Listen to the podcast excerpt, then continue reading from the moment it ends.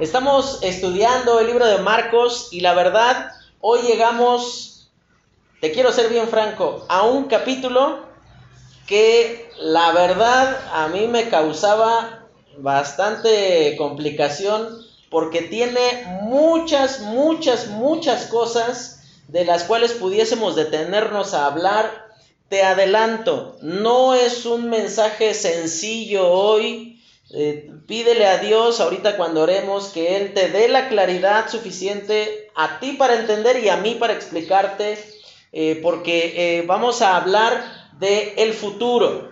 Y no, no vamos a hablar de lo que Walter Mercado dice, no vamos a traer a la vidente Shanik, no vamos a ver las profecías de Nostradamus, no, no vamos a leer el horóscopo, sino vamos a abrir el único libro que con toda verdad contiene la palabra de Dios en el único libro que podemos creer que dice la verdad, que es inspirado por Dios, que no depende de las opiniones de nadie, sino que depende de que Dios así ha decidido comunicar su verdad al hombre.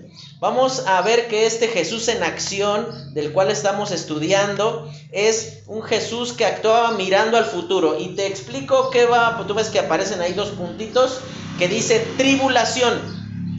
Tanto este domingo como el que sigue, el título va a ser el mismo. Jesús actuaba mirando al futuro. Pero hoy vamos a hablar de ese periodo tan horrible que viene sobre el mundo, donde vendrán eh, una cantidad grandísima de tragedias, muerte, destrucción. Y, ese, es, ese es el único final que puede esperar este mundo. No podemos decir que, bueno, las cosas se van a componer, eh, si un día nos tratamos todos como hermanos y nos vamos a, vamos a ser muy felices. Te anticipo algo, hermano. No es que nosotros queremos ver el mundo arder, sino que la palabra de Dios anticipa que eso va a pasar. El mundo va a ser destruido, Dios va a derramar su ira sobre este mundo, pero damos muchas gracias a Dios que ese futuro que es desconocido para nosotros es controlado por Dios. Dios no está, no es ajeno a las cosas que van a pasar, sino que aquí vemos a un Jesús que él anticipa a sus discípulos lo que va a pasar con la finalidad de que cuando esas dificultades vengan sobre el mundo, él quería que sus discípulos no se desanimaran ante las dificultades. Si tú te casaste, sabes que tú llegaste al matrimonio con un montón de sueños y expectativas, ¿no? Hasta que chocaste con la dura y enorme pared de la realidad, ¿verdad? Tuviste que no era todo amor sobre hojuelas, tuviste que no era todo miel y, y, un, y una, este, eh, asitos cariñositos, ositos cariñositos por todos lados, no había corazones flotando por el aire todo el tiempo, sino que hubieron momentos muy difíciles como familia que a lo mejor has tenido que enfrentar, han habido dolor, quebranto, y ¿sabes por qué duele más? Porque llega sin aviso. Sabemos que a lo mejor va a pasar, pero no sabemos cuándo. Y eso es quizás lo que a nosotros nos llena de, más angustia, saber que cuando los momentos difíciles vienen, sabemos cuándo comenzaron, pero no sabemos cuándo van a terminar. Damos muchas gracias a Dios que este Jesús que mira hacia el futuro, viendo el dolor y el quebranto que viene sobre este mundo, Él lo hace con la finalidad, como Él mismo en sus palabras dice en el libro de Juan capítulo 14, pero confiad yo he vencido al mundo. Yo estoy con ustedes. Yo no los voy a dejar solos.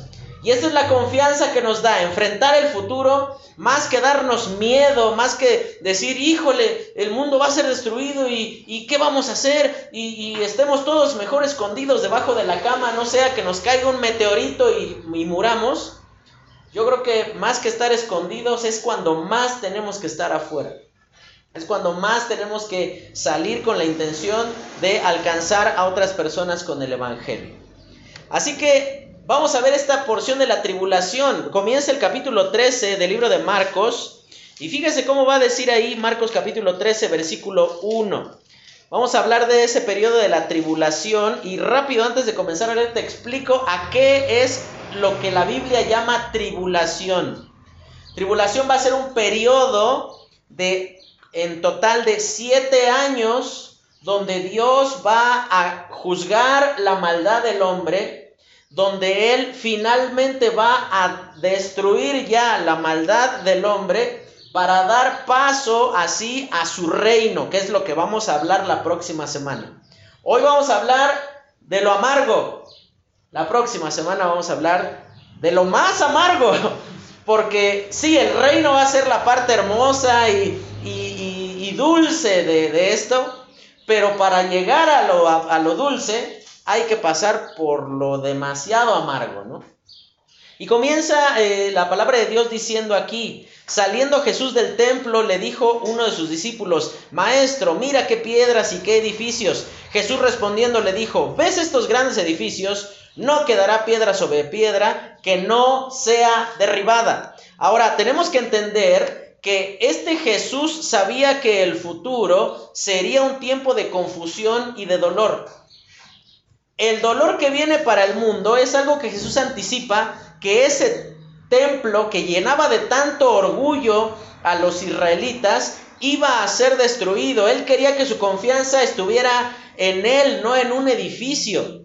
Lo que los discípulos están haciendo aquí, están diciendo, oye, pues ve nomás el cacho de templo que tenemos. O sea, seguramente Dios debe estar, eh, eh, sentirse honrado porque hemos construido este templo.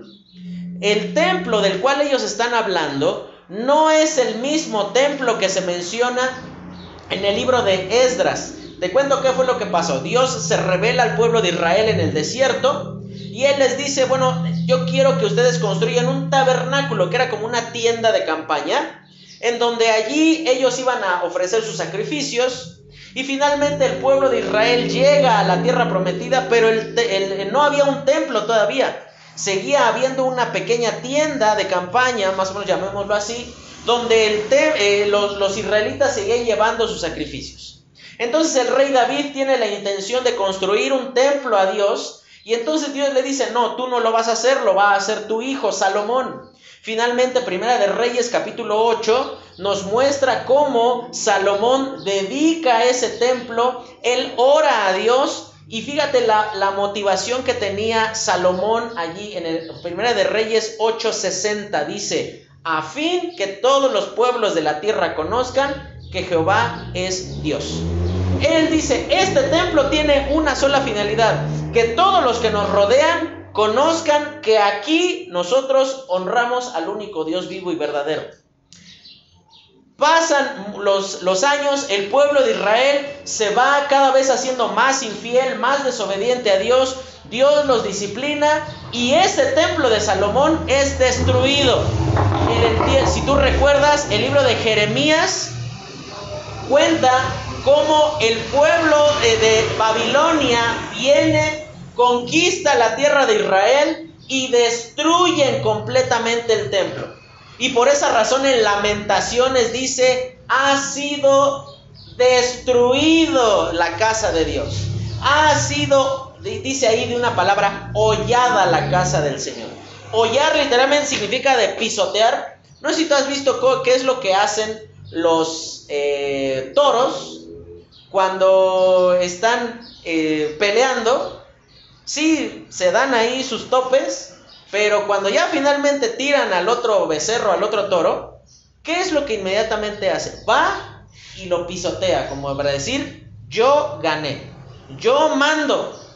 Entonces, eh, sucede lo siguiente, pasan 70 años, si el, pueblo de Israel fue llevado cautivo allá en Babilonia, vuelven después de 70 años y ahí junto con Esdras, como tú ves ahí, Esdras, él lidera la reconstrucción del templo. Después viene Nehemías y, lidera la reconstrucción del muro. Y entonces, ese templo que se, eh, en el tiempo de Esdras se echan nada más los cimientos y pasan 17 años y no hay trabajos de reconstrucción. Hasta que llega el profeta Ageo, como ves ahí, y él les dice, ustedes volvieron no para tener casas muy bonitas, volvieron para reconstruir el templo. Y entonces finalmente se reconstruye el templo, pero no era el templo de Salomón, lleno de oro y de marfil y de grandes decoraciones, sino que era un templo muy, muy, muy modesto. Esto es como para cambiarse de casa de el del campanario a Hacienda La Cruz. Ahí yo vivo en Hacienda La Cruz. O sea, es pasarte de un caso, no, no, no, no, no, no, no, así inmenso, campo de golf, jardín grandísimo, a esto creo que es más grande que mi casa, la verdad. Todo, toda la casa yo creo que es esto, ¿no? Imagínate, tú dices, no, hombre, cuando estábamos ahí en el campanario, bueno, más o menos algo así pasó.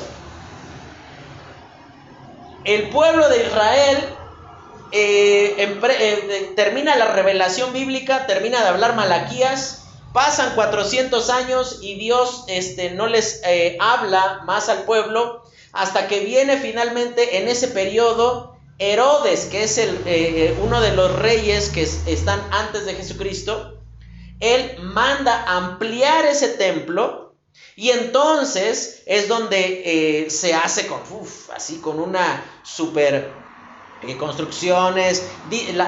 los relatos de historiadores de aquellos días dicen que el templo a la distancia se veía como si fuera una antorcha prendida, porque estaba hecho de unas piedras blancas inmensas piedras de que más o menos cada una, no es que se construyó de ladrillo y ya se le hizo el, reboque y se pintó muy bonito. No, eran piedras que se cortaron a la medida.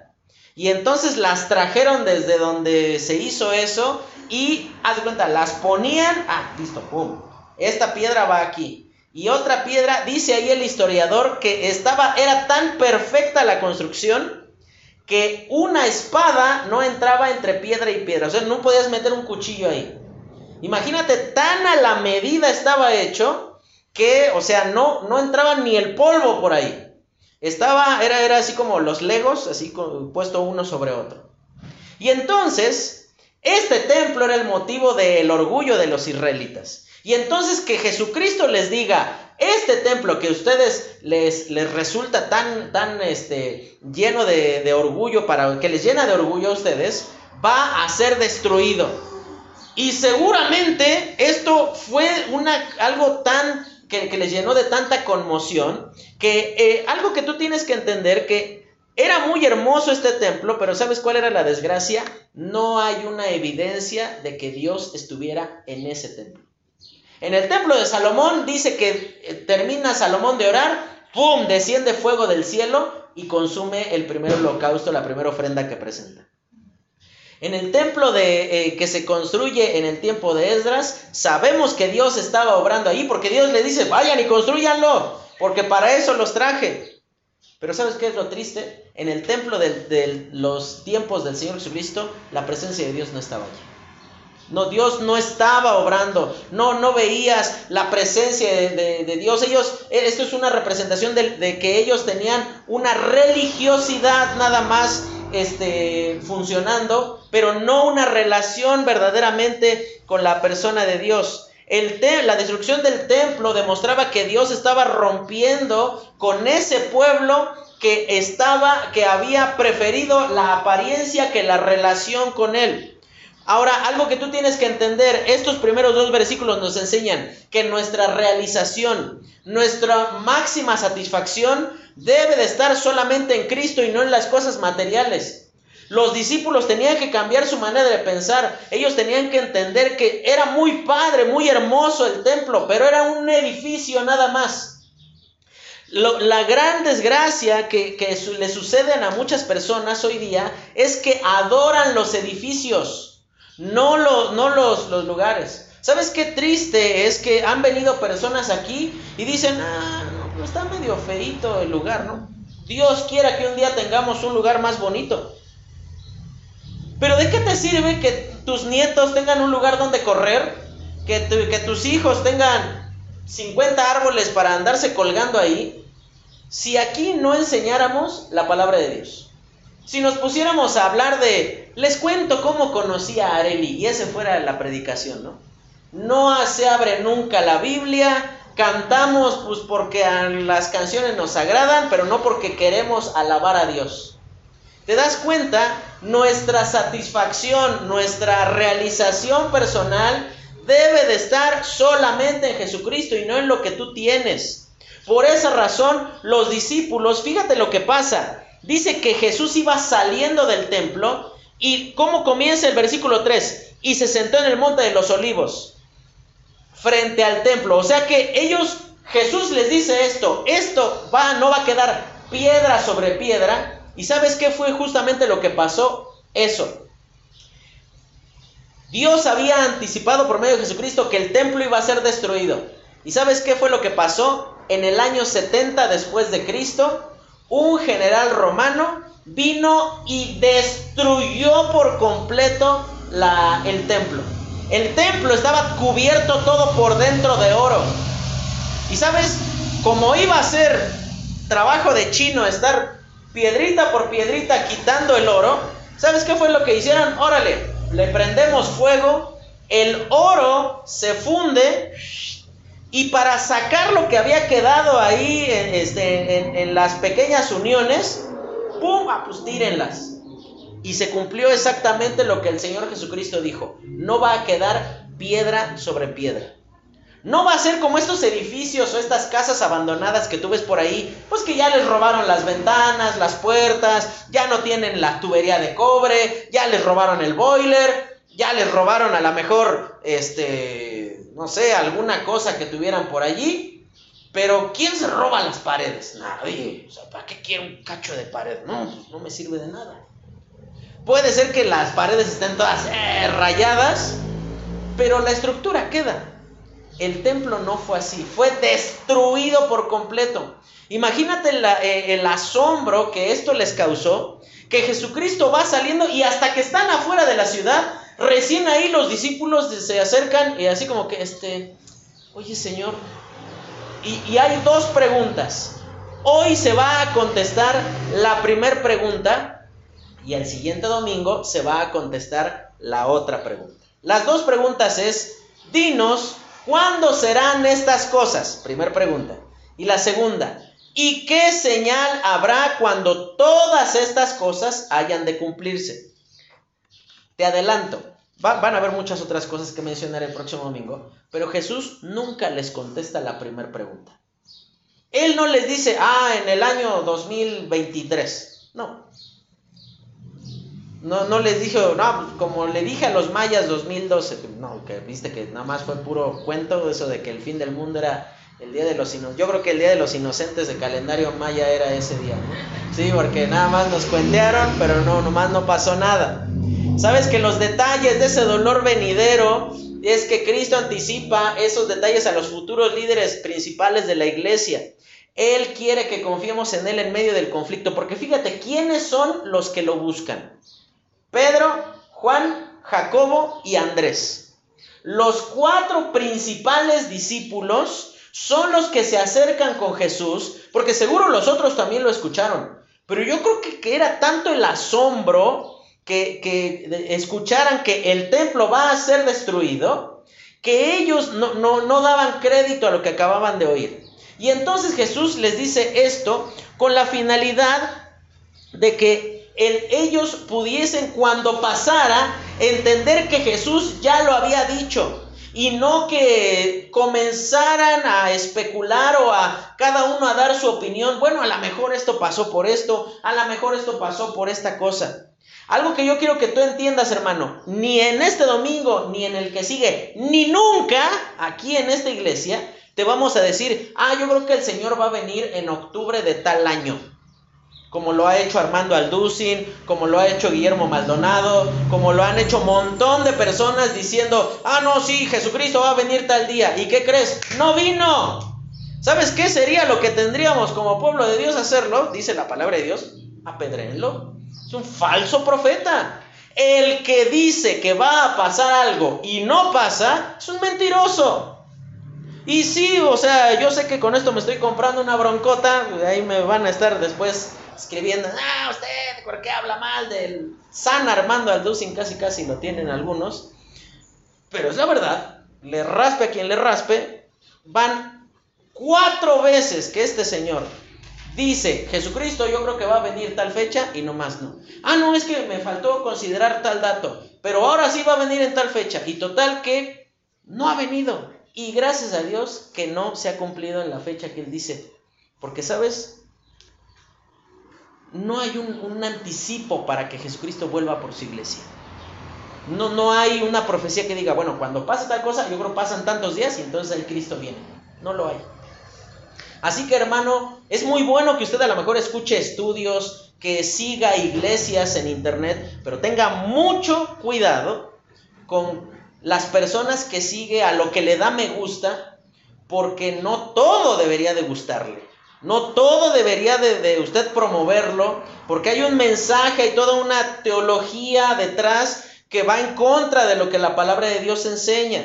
Y por esa razón, algo que tú tienes que, considerar es que esta soberanía de Jesucristo es demostrada cuando Él les dice, estas cosas van a pasar. La señal principal, ¿cuál es? El templo va a ser destruido. Pero no nada más se detiene allí Jesús. Nuestra responsabilidad no es saber cuándo Jesús va a venir, sino sabes cuál es nuestra responsabilidad, ser fieles hasta que Él venga. ¿De qué te serviría? Vamos a pensar en dos escenarios. ¿De qué te serviría saber que Cristo viene en un año?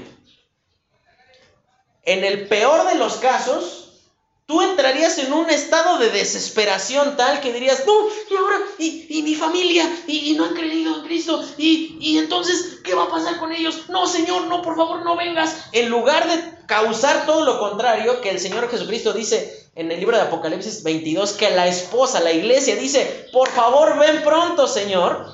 Más que causar un deseo ya de que el Señor Jesucristo venga ahorita, causaría un rechazo a que Cristo venga, pues por tus familiares.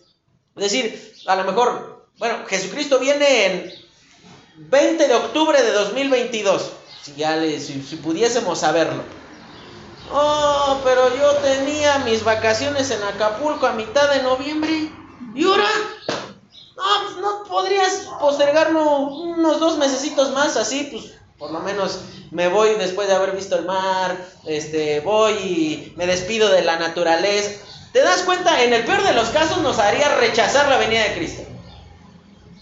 Pero en, en otro, también malo, en otro caso, nos haría tener una actitud de que, ah, pues viene el 20, ah, pues, yo creo que por ahí del 18 de diciembre, de noviembre, de octubre, le entro en un, en un periodo de oración salvaje.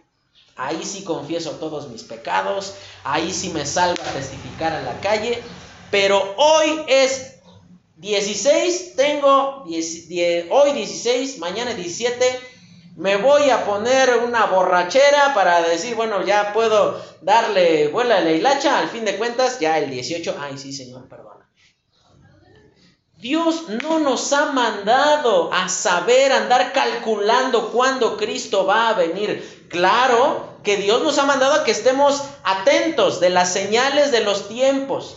No puedes esperar que este mundo mejore. Gobierne quien gobierne. Suceda lo que suceda, hay una sola cosa cierta. Este mundo habrá de destruirse.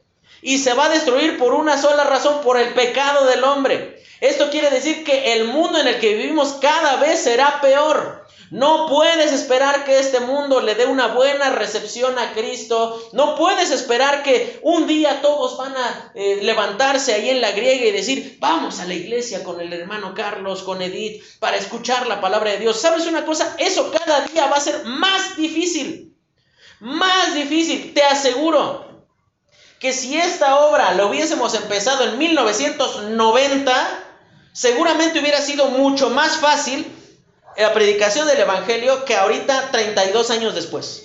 Seguramente las personas hubieran tenido un corazón más abierto, más dispuesto al Evangelio. ¿Y sabes por qué hoy día la gente es más necia? Porque cada vez el pecado y el mundo en el que vivimos va a una destrucción mayor.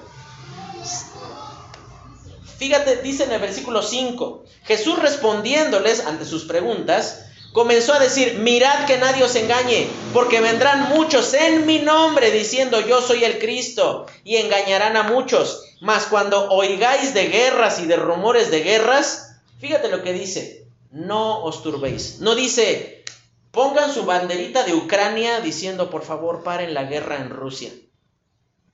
No. O sea, por más que lo hagas, esto va a ir peor cada vez. cada vez. Y dice, ¿por qué es necesario que suceda así? Pero aún no es el fin, porque se levantará nación contra nación y reino contra reino, y habrá terremotos en muchos lugares, y habrá hambres y alborotos.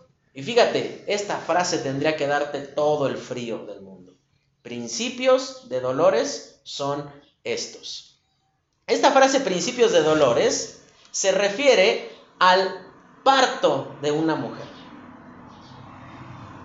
Edith, ¿cuál de tus hijos tardó más en nacer? ¿Cuánto tiempo tardó desde que comenzaron las contracciones hasta que nació? Tres horas. Y, y, seguramente el dolor fue cada vez siendo más grande, ¿verdad? Desconozco cómo se siente una contracción, pero yo creo que debe doler en el alma y tres cuadras más adelante, ¿no? Porque imagínate, o sea, es un dolor, el máximo de los dolores. Ahora piensa en que la aparición de engañadores es el primer síntoma. ¿Y qué crees? Eso ya pasó. Ya el mundo está lleno de engañadores, diciendo que vienen de parte de Dios, diciendo que ellos son el enviado de Dios. Ya hay un montón de iglesias enseñando cosas que no son la verdad. ¿Sabes qué podrías tomar como señal para saber si esta es una buena o una mala iglesia? El día que dejemos de enseñar la Biblia, que dejemos de honrar a Cristo, que dejemos de decir que la salvación es segura por siempre, que es única y, exclusivamente a través de lo que Cristo hizo en la cruz, ya no vengas.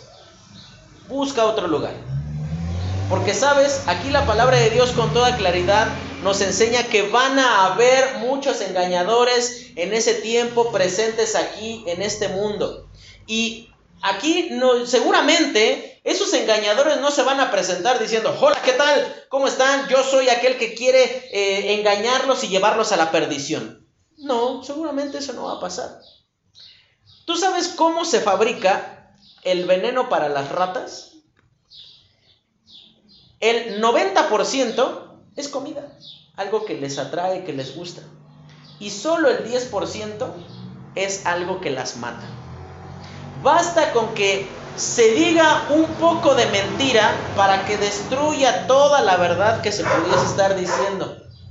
A lo mejor tú vas a escuchar personas que te dicen, o sea, sí hay que creer en Cristo, sí su sacrificio en la cruz fue porque nos amó, pero pues también usted tiene que hacer lo necesario porque pues, qué tal que usted pierde ese regalo que Dios le dio. Mentira. ¿Te das cuenta? Estos engañadores que Jesucristo les dice aquí, tengan mucho cuidado, van a haber engañadores, pero también va a decir, y van a haber rumores de guerras y de que se va a levantar nación contra nación y reino contra reino. Pero en medio de ese dolor, de ese quebranto, ¿sabes cuál es la actitud que Jesucristo llama a que cada uno de nosotros tenga? Es no se turben ustedes. La palabra turbarse que ocupa el Señor Jesucristo allí es muy interesante porque da la idea de no tiemblen de miedo. No se llenen de temor cuando vean que esto pasa. Y no quiere decir con esto que nosotros escuchemos de que hay guerra entre Rusia y Ucrania y nosotros digamos, a fuerzas, qué bueno que pasó. No, no, al contrario. Evidentemente sabemos del dolor, de la destrucción, del sufrimiento que una guerra trae. Pero no podemos y no debemos tomar una actitud de decir, y, bueno, que, bueno, mátense porque de esa manera más rápido viene el Señor Jesucristo. No, más bien debería de ser una actitud de saber de que está pasando nada más lo que Jesucristo dijo. No está pasando nada raro, nada extraño. algo que tú tienes que considerar es que podemos confiar en que el fin vendrá cuando Dios lo ordene, no cuando las cosas parezca que, que, están ahí este, sucediendo. Por muchos años a lo largo de la historia han sucedido cosas que, que humanamente muchas personas dirían, esto ya es el fin del mundo. Por ejemplo, en el tiempo del imperio romano, cuando los judíos este, vieron cómo estaba siendo destruido su templo, ellos dijeron, ah, listo, este es el fin del mundo. Y sabes, no fue ese el fin del mundo, porque vamos a ver ahorita adelante una señal única a través de la cual nosotros podemos decir, este ahora sí ya se viene el fin. Pasa más tiempo, llega a lo mejor el tiempo de la Segunda Guerra Mundial, Hitler intenta destruir al imperio, al imperio, al pueblo de Israel, pero no fue todavía el fin. Y han pasado situación tras situación y este, que, nos llena de, de, de, pensamiento, decir, ¿qué es lo que va a pasar ahora, hermano? Tú debes de confiar en que el futuro está en sus manos él sigue siendo soberano. Ni tú ni yo podemos solucionar y mucho menos controlar una guerra. Pero Dios sí, porque Él está por encima de todas esas cosas. Ahora piensa lo que dice el versículo 9. Pero mirad por vosotros mismos porque os entregarán a los concilios, en las sinagogas os azotarán, y delante de gobernadores y de reyes os llevarán por causa de mí, para testimonio a ellos y es necesario que el Evangelio sea predicado antes a todas las naciones.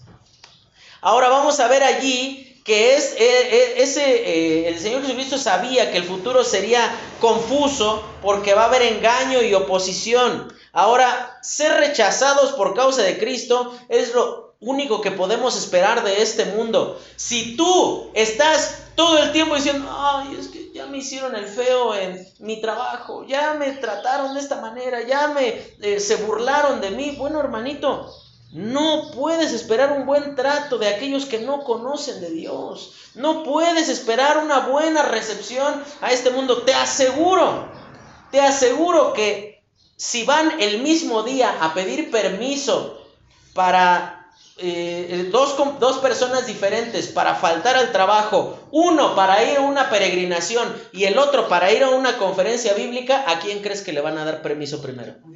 Al de la peregrinación. claro que sí. Al de la conferencia le van a decir, y bueno. vacaciones esos días. Ajá, pues mejor, ¿por qué no tomas tus vacaciones esos días? O, te lo descuento de tus vacaciones. O, bueno, vete, pero no te pago. Este, o bueno, considera si tienes la camiseta puesta. Porque, eh, pues, eh, aquí estamos para chambear. Si tú para ti es más importante ir y escuchar a alguien hablar, bueno, pues entonces vete, pero quién sabe si hay trabajo cuando tú regreses.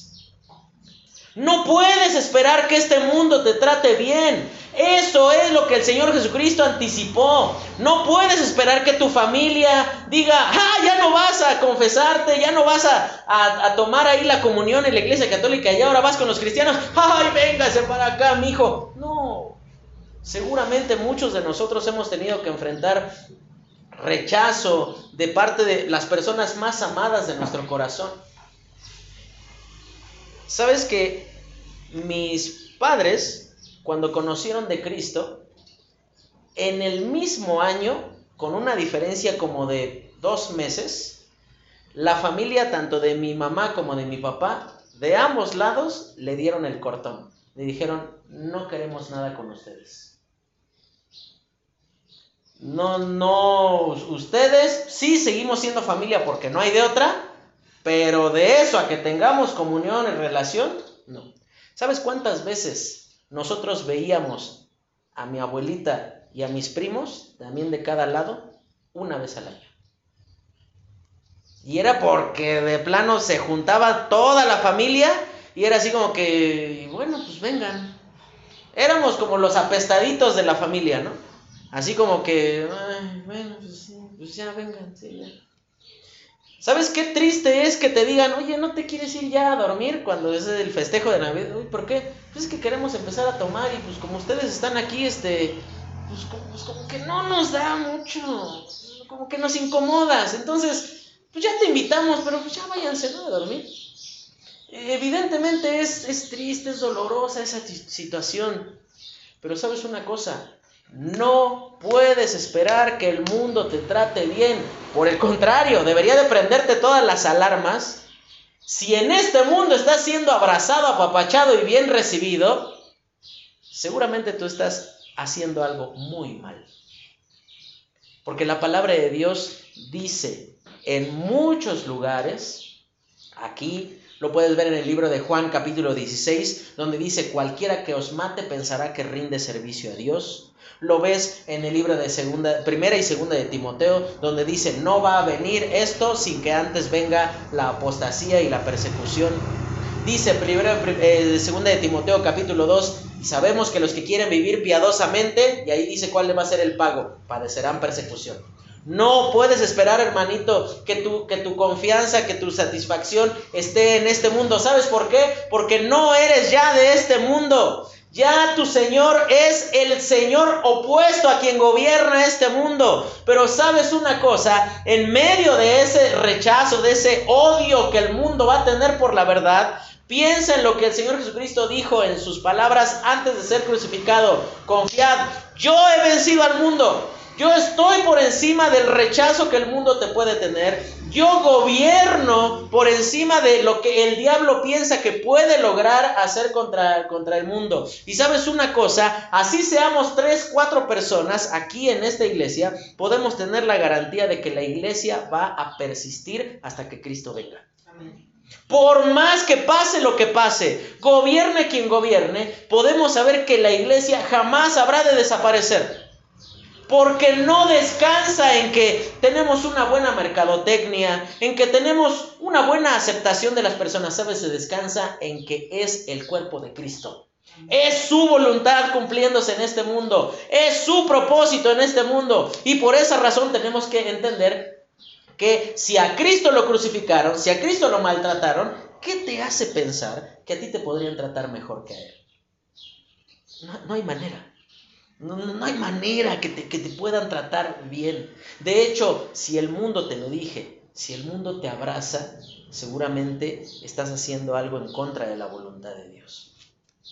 Sabes que la misericordia de Dios permite que el Evangelio en medio de la oposición sea predicado. Fíjate, en medio de las grandes desgracias que van a estar sucediendo en este momento, dice, pero es necesario que el Evangelio sea predicado antes a todas las naciones y esto debería de llenarnos por un lado de mucha paz y de mucha confianza, sabiendo que mientras haya pueblos que no han sido alcanzados con el Evangelio, eso significa que el Señor Jesucristo todavía no va a terminar con la historia de este mundo.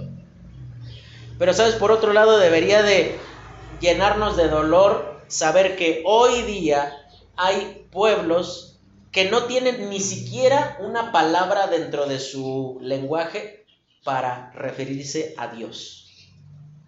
¿Sabes que en el mundo hay aproximadamente, en, todo el mundo, hay aproximadamente 3.850 pueblos, tribus, este, etnias que nunca han escuchado la palabra Cristo. Y sabes esto que tendría que llenar de dolor, profundo dolor tu corazón y el mío, de saber que mientras tú y yo estamos sentados muy cómodos viendo la tele, hay personas que están partiendo a la eternidad sin Cristo. Y sabes, esa labor a quién le fue entregada?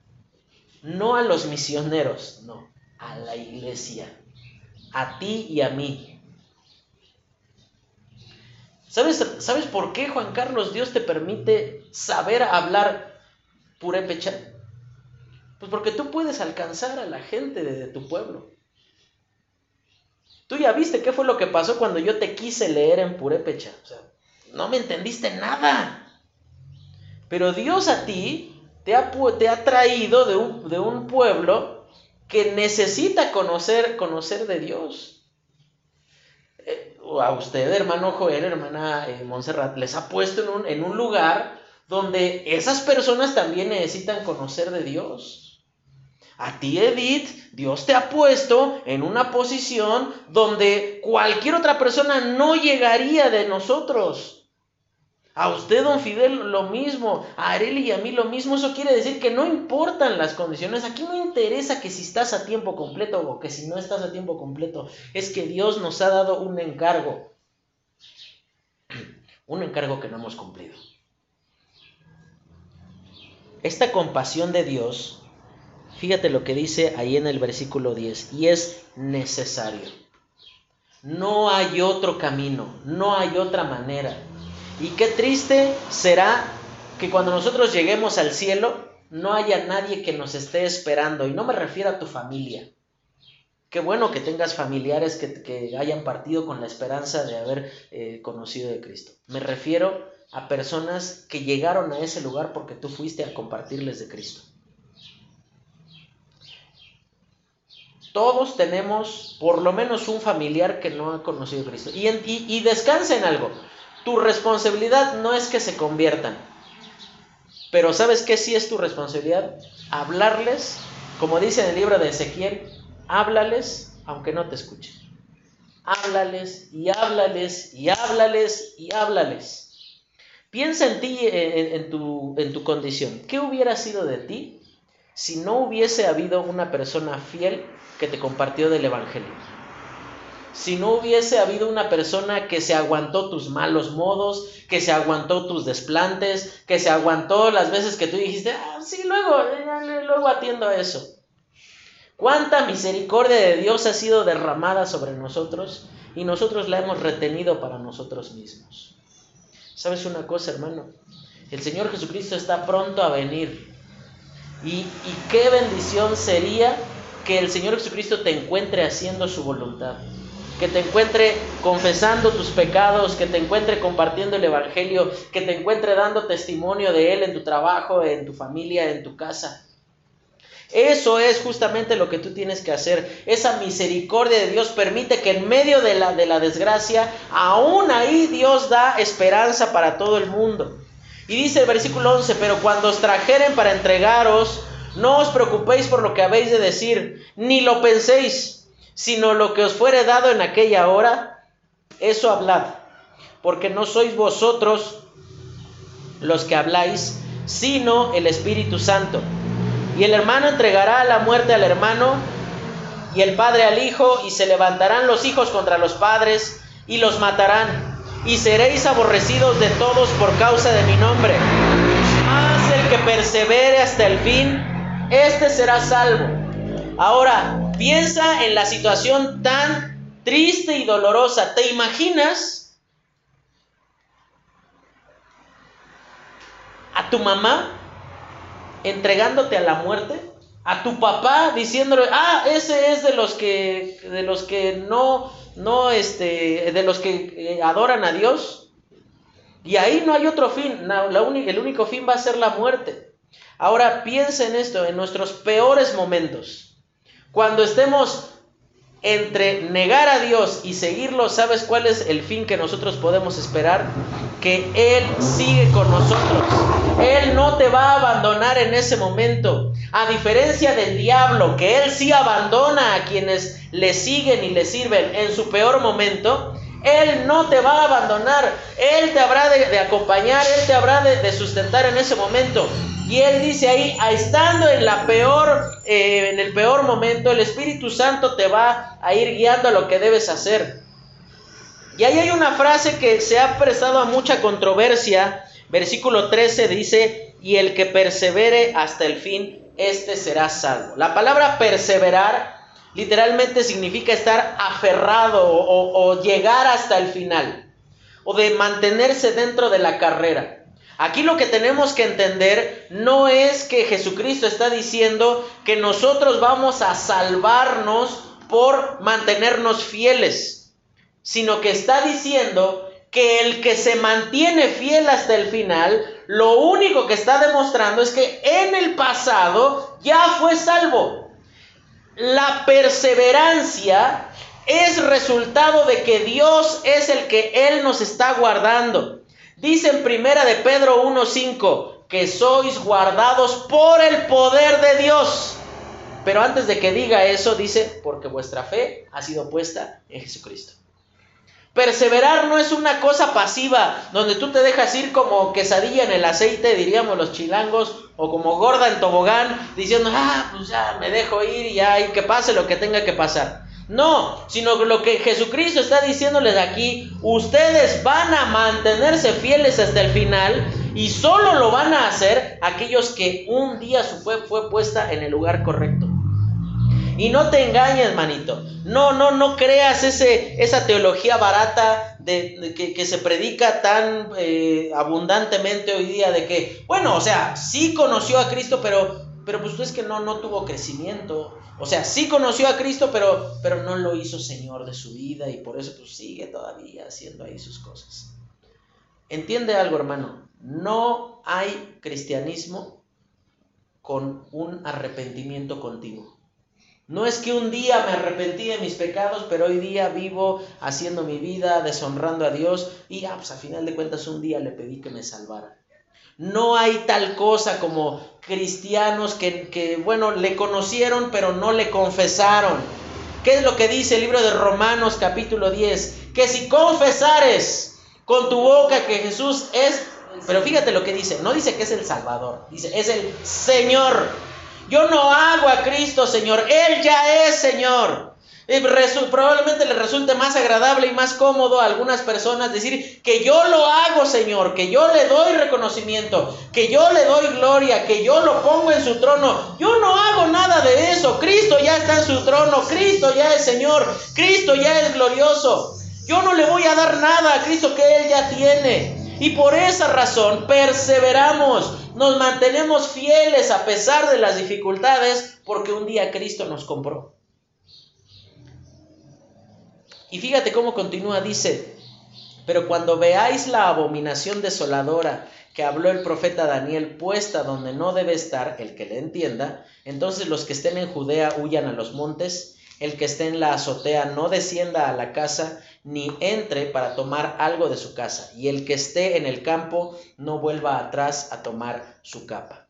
Vamos a ver ahí que el futuro va a ser doloroso ahora por la persecución y la prueba que se va a presentar.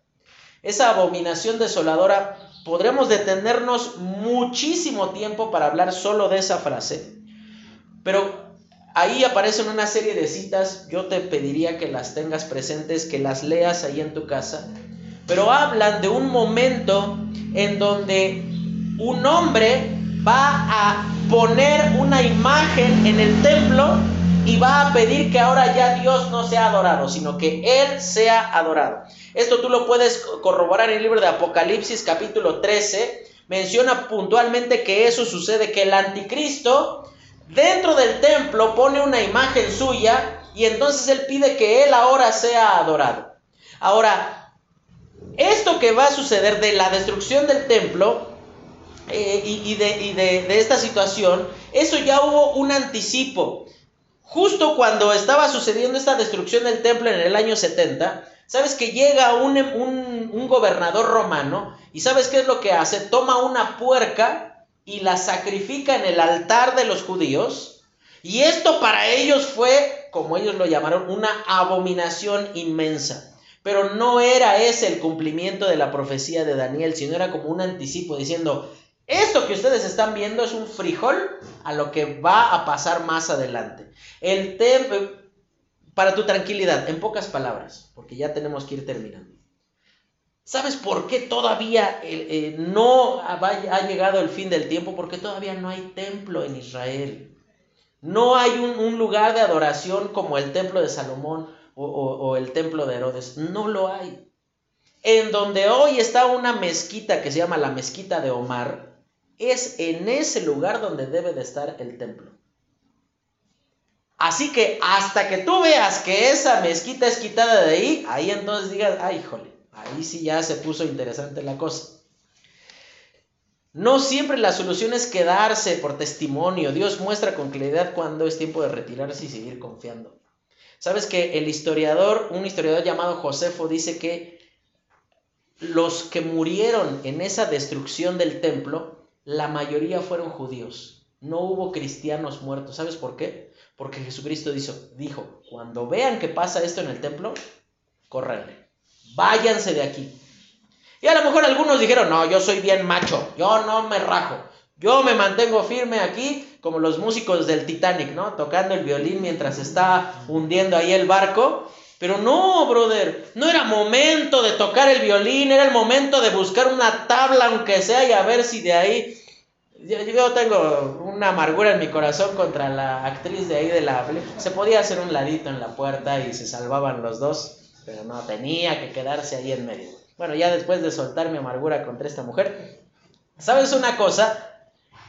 No es momento de decir, no, es que vamos a, morir sufriendo aquí hasta la muerte seguiremos al Señor. Mira, yo te... Perdóname que te hable en esta forma. Manito, si no eres capaz de llegar a tiempo a la iglesia, ¿tú crees que vas a morir por Cristo? Si no eres capaz de venir a la iglesia el domingo, ¿tú crees que vas a ser capaz de entregar tu vida por el Señor? No lo vas a hacer. No lo harás. No te engañes, no engañes a las otras personas. Salte de esa imagen de que, no, yo soy acá el, el cristiano maduro.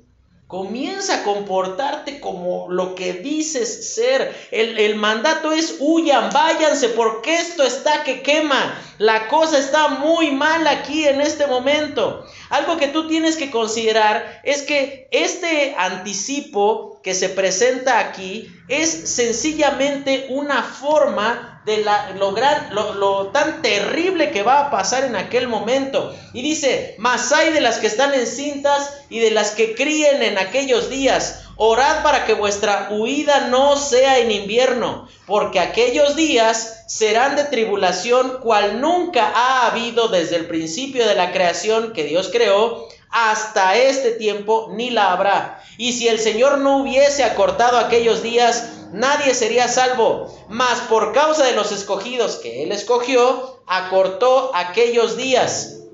Ahora, va a hablar de el Señor Jesucristo ya para terminar va a dar un ánimo para aquellos que lo están escuchando. Ninguna tragedia que se va, que, que suceda, podemos pensar en el último gran terremoto que pasó aquí en nuestro país en el año 2017. ¿Sabes qué, manito? Eso no se compara, pero ni así con la gran cantidad de, eh, de conflictos y, de males que van a venir sobre el mundo. Dentro de algunos años, esperemos, si Dios así lo quiere, estudiaremos el, libro de Apocalipsis. ¿Y por qué digo dentro de algunas años? Porque pues tenemos que entender algunas cosas antes de llegar a ese punto. Pero tú te das cuenta ahí que, por ejemplo, uno de los juicios de Dios dice que una estrella, una parte, un pedazo de estrella, cae sobre el mundo y mata la cuarta parte de los animales que están en el mar. ¿Te imaginas lo que va a hacer? O sea, olvídate esos días de comer atún, de ir a, lo, por camarones, de, este, de, ir por el pulpo, de cosas así, porque no va a haber. Después, otro de, las plagas es que en, un de, en uno de los, solo de los juicios muere un tercio de, de toda la población de la tierra. ¿Te imaginas todos en ese momento van a estar haciendo hoyos para sepultar a los muertos. Otro de los juicios dice que el calor fue tan grande que el sol quemó vivos a los hombres. Sabes, Dios va a derramar su ira de gran manera sobre este mundo. Pero algo que tendría que llevarnos a tener mucha paz. ¿Tú piensas que vas a pasar por ese tiempo de la tribulación? ¿Pasaremos o no pasaremos? ¿Tú qué piensas? Bendita esperanza de la palabra de Dios, dice Primera de Tesalonicenses 1:10. Y esperar de los cielos a su Hijo, a Jesucristo. Y dice algo eh, hermoso y dice, el cual nos libra de la ira venidera. Probablemente en ese juicio estarán tus padres, estarán tus hijos, estarán tus hermanos, y eso debería entonces de avivar el deseo de decir, por favor, arrepiéntete. Por favor, vuélvete a Cristo porque en la ira de Dios viene. No, no, no va a ser un, un, martillazo en un dedo, es, es una devastación total, una destrucción absoluta. Algo también por lo cual podemos dar gracias es que también la palabra de Dios nos anima y nos enseña que vamos a ser librados de ese tiempo. Y, y, de los escogidos que está hablando aquí, no está hablando de nosotros, está hablando de las personas que en medio de esa tribulación se van a salvar. ¿Te imaginas cuánta gracia de Dios? Ahí a ellos a precio de sangre va, va a ser necesario que van a dar testimonio de Jesucristo. Nosotros no enfrentamos ninguna persecución. Acaba de pasar ahorita una patrulla y no se bajó a plomearnos a todos nosotros por estar adorando a Dios. ¿O cuando te han detenido por la calle diciendo, ¿por qué traes una Biblia en tus manos? Sabes que creo que somos somos deudores. Porque si tú y yo estuviéramos, por ejemplo, en los altos de Chiapas, ahí la gente paga con su vida reunirse. Gente que ha tenido que dejar su casa y salir con la ropa que traen puesta nada más y tomar a sus hijos, ver cómo matan a sus hijos a machetazos por ir a la iglesia el domingo. Yo creo que, que nos hace falta quizás un poco de fuego para que pudiésemos valorar lo que Dios nos dio en su paz. ¿Sabes cuántos países no tienen la libertad que tú y yo por la ley tenemos de reunirnos libremente?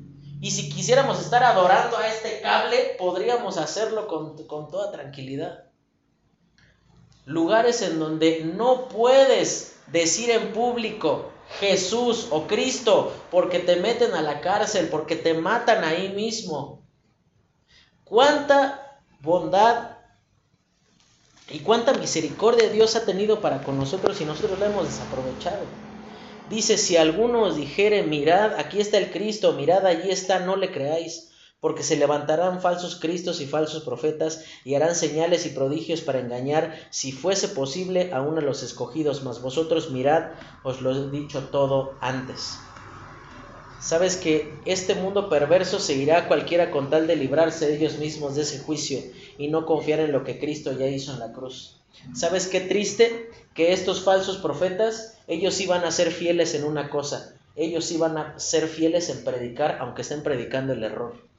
Qué lamentable que tú y yo conociendo la verdad de Dios decidamos guardar silencio. Qué lamentable que nosotros conociendo al Dios de la Biblia sencillamente digas, ah, es cosa que tiene que hacer el pastor. No, hermano. Dios no ha, no ha dado la comisión de ir y ganar a este mundo con el Evangelio de Jesucristo nada más a mí. Lo ha dado a cada uno de nosotros. Y por esa razón es que dice, ellos van a insistir tanto y van a querer aún engañar a los escogidos. No es que los escogidos van a, ser engañados, sino que puntualmente dice ahí, aún si, si, si fuese cosa del engañador, también buscaría engañar a los escogidos para, para tu tranquilidad. Ahora, hermano, esto debería de, llenar, de llevarnos, por un lado, al agradecimiento, pero por otro lado, al arrepentimiento. Al agradecimiento de decir, gracias Señor porque nos has librado de ese terrible tiempo que viene sobre este mundo. Pero también debería de llevarnos al arrepentimiento de decir, Señor, Perdónanos por tanto silencio que hemos guardado. Perdónanos, Señor, por no ser fieles en compartir el Evangelio. Perdónanos, Señor, por no insistir con las personas para que te conozcan a ti. Sabes que un día la paciencia de Dios se va a terminar con este mundo. Y sabes, la iglesia va a ser tomada, va a ser llevada al cielo, estaremos para siempre con el Señor. Y mientras para nosotros todo va a ser alegría y va a ser felicidad, porque no, no es que ahí vamos, no, no es que nada más ahí vas a ver a tu papá, Eli, no, no es que vamos a ver a personas que amamos con todo nuestro corazón. Yo voy a ver a mi abuelita, Vamos a ver a personas que amamos profundamente. Pero ¿sabes qué va a ser lo hermoso? Es que Cristo está allí. Y esa debería de ser la perspectiva con la cual tú estás en este mundo. O sea, yo estoy, estoy nada más de paso. No me puedo comprometer con cosas de este mundo porque yo no soy de este mundo. Este Cristo que mira hacia el futuro es un Cristo que nos llama a la acción, hermano.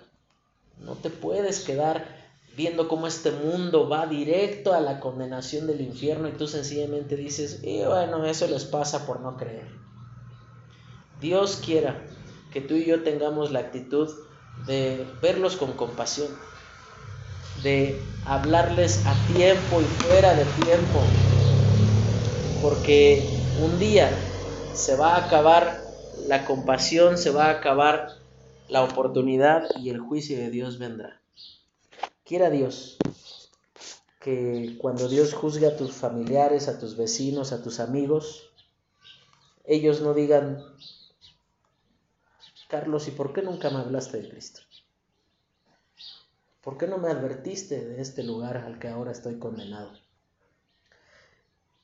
Y esto debería de, cada día que nos reunimos y vemos tantas, tantas sillas vacías, debería más que decir, bueno, un día va a crecer, tendría que romper nuestro corazón. Porque Dios nos ha dado un encargo y no lo estamos cumpliendo. Búscale por donde quieras pero no lo estamos cumpliendo. Necesitamos alcanzar a este mundo porque el tiempo se nos acaba, hermano. El Señor ya viene. La señal que podemos entender que podría ser para nosotros ya está. Ya están los engañadores en este mundo. Así que no hay otra señal que esperar. Puede ser en cualquier momento que el Señor Jesucristo venga a buscar a su iglesia y ojalá a ti y a mí nos encuentre haciendo su voluntad. Vamos a orar y terminamos. Señor, te agradecemos porque tú nos has hablado por medio de tu palabra, Dios, y te pedimos, Señor, que tú nos perdones por, por no haber sido testigos fieles tuyos, por haber puesto nuestra atención, Señor, en cualquier otra cosa menos en que tú seas dado a conocer en este mundo. Gracias, Señor, porque nos has librado por medio de tu Hijo, has pagado por tu, con tu sangre nuestra paz. Gracias Señor porque somos inmerecedores de tu sacrificio y por esa razón Señor te pedimos que tú tengas compasión de aquellos que todavía no te conocen. Te pedimos específicamente Señor que tú tengas compasión de la griega. Tantas personas que van al infierno. Señor, te pedimos que tú levantes tu iglesia aquí. Te lo pedimos en Cristo Jesús. Amén.